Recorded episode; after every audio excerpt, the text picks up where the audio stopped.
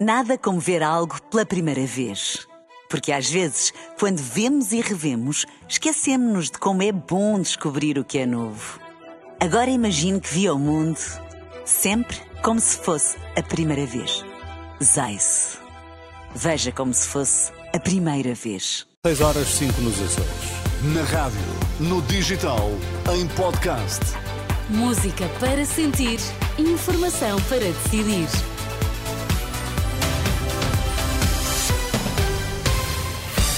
Notícias na Renascença destaques a esta hora. Depois da falta de policiamento no jogo entre Famalicão e Sporting, esta manhã reúnem de emergência governo e responsáveis máximos das forças de segurança. Cerca de 230 mil eleitores açorianos são hoje chamados a votos. O ministro da Administração Interna convocou o diretor da PSP e o comandante-geral da GNR para uma reunião às nove da manhã de hoje e que vai acontecer na sequência dos acontecimentos relacionados com o jogo Famalicão Sporting. O encontro veio a ser adiado devido à falta de policiamento. Vai ser aberto um inquérito urgente. A Direção Nacional da PSP veio explicar que houve um número anormal de agentes com baixa médica. Em comunicado, o Ministério tutelado por José Luís Carneiro diz que quer averiguar o que designa por generalizadas e súbitas baixas médicas apresentadas por polícias. Na rede social Facebook, Pedro Proença, o presidente da Liga Portuguesa de Futebol Profissional, escreve uma mensagem onde exige respeito pelo futebol e garante que o organismo irá até às últimas consequências para apurar responsabilidades no adiamento do Famalicão Sporting, encontro esse que ainda espera uma nova data para se realizar. O Ministério da Administração Interna também determinou a abertura de um outro inquérito às declarações do presidente do Sindicato Nacional de Polícias.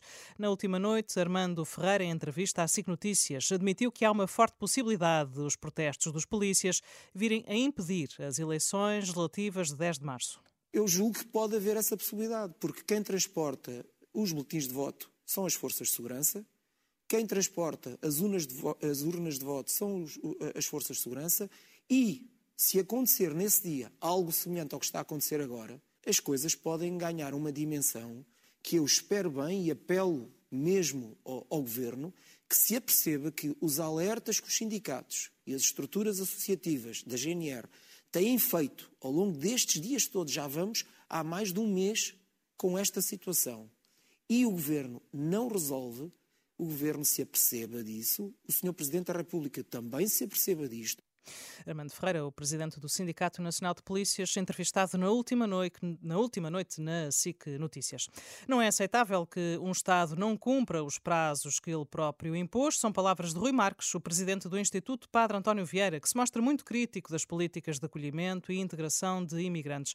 Em entrevista à Renascença e à agência Eclésia, o responsável lamenta as longas filas de espera de imigrantes no aeroporto de Lisboa e afirma que não há acolhimento nem integração sem a correspondente estrutura legal eh, desde que esteja a funcionar devidamente?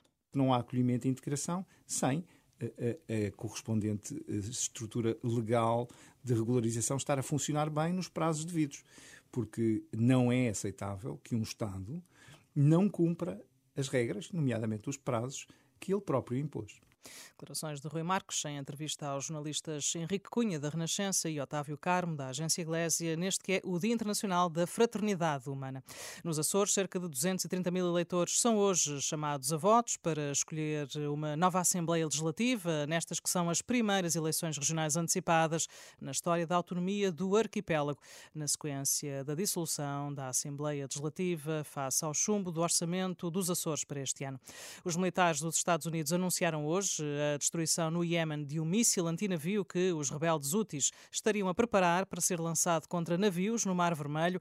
Antes, Estados Unidos e Reino Unido tinham lançado uma nova onda de ataques contra alvos dos úteis no Iémen. Um porta-voz militar eh, do grupo no Iémen já veio garantir que estes ataques vão ter resposta. Terminou empatado a zero o encontro na última noite no Estádio do Dragão entre Clube do Porto e Rio Ave. Um jogo ingrato e injusto, nas palavras do técnico dos Dragões. Já o técnico do Rio Ave, Luís Freire, Freire aplaudiu a atitude da equipa Vila Condense ao longo da partida. Hoje o Benfica poderá isolar-se provisoriamente no comando da tabela, para isso tem de vencer na recepção do Gil Vicente.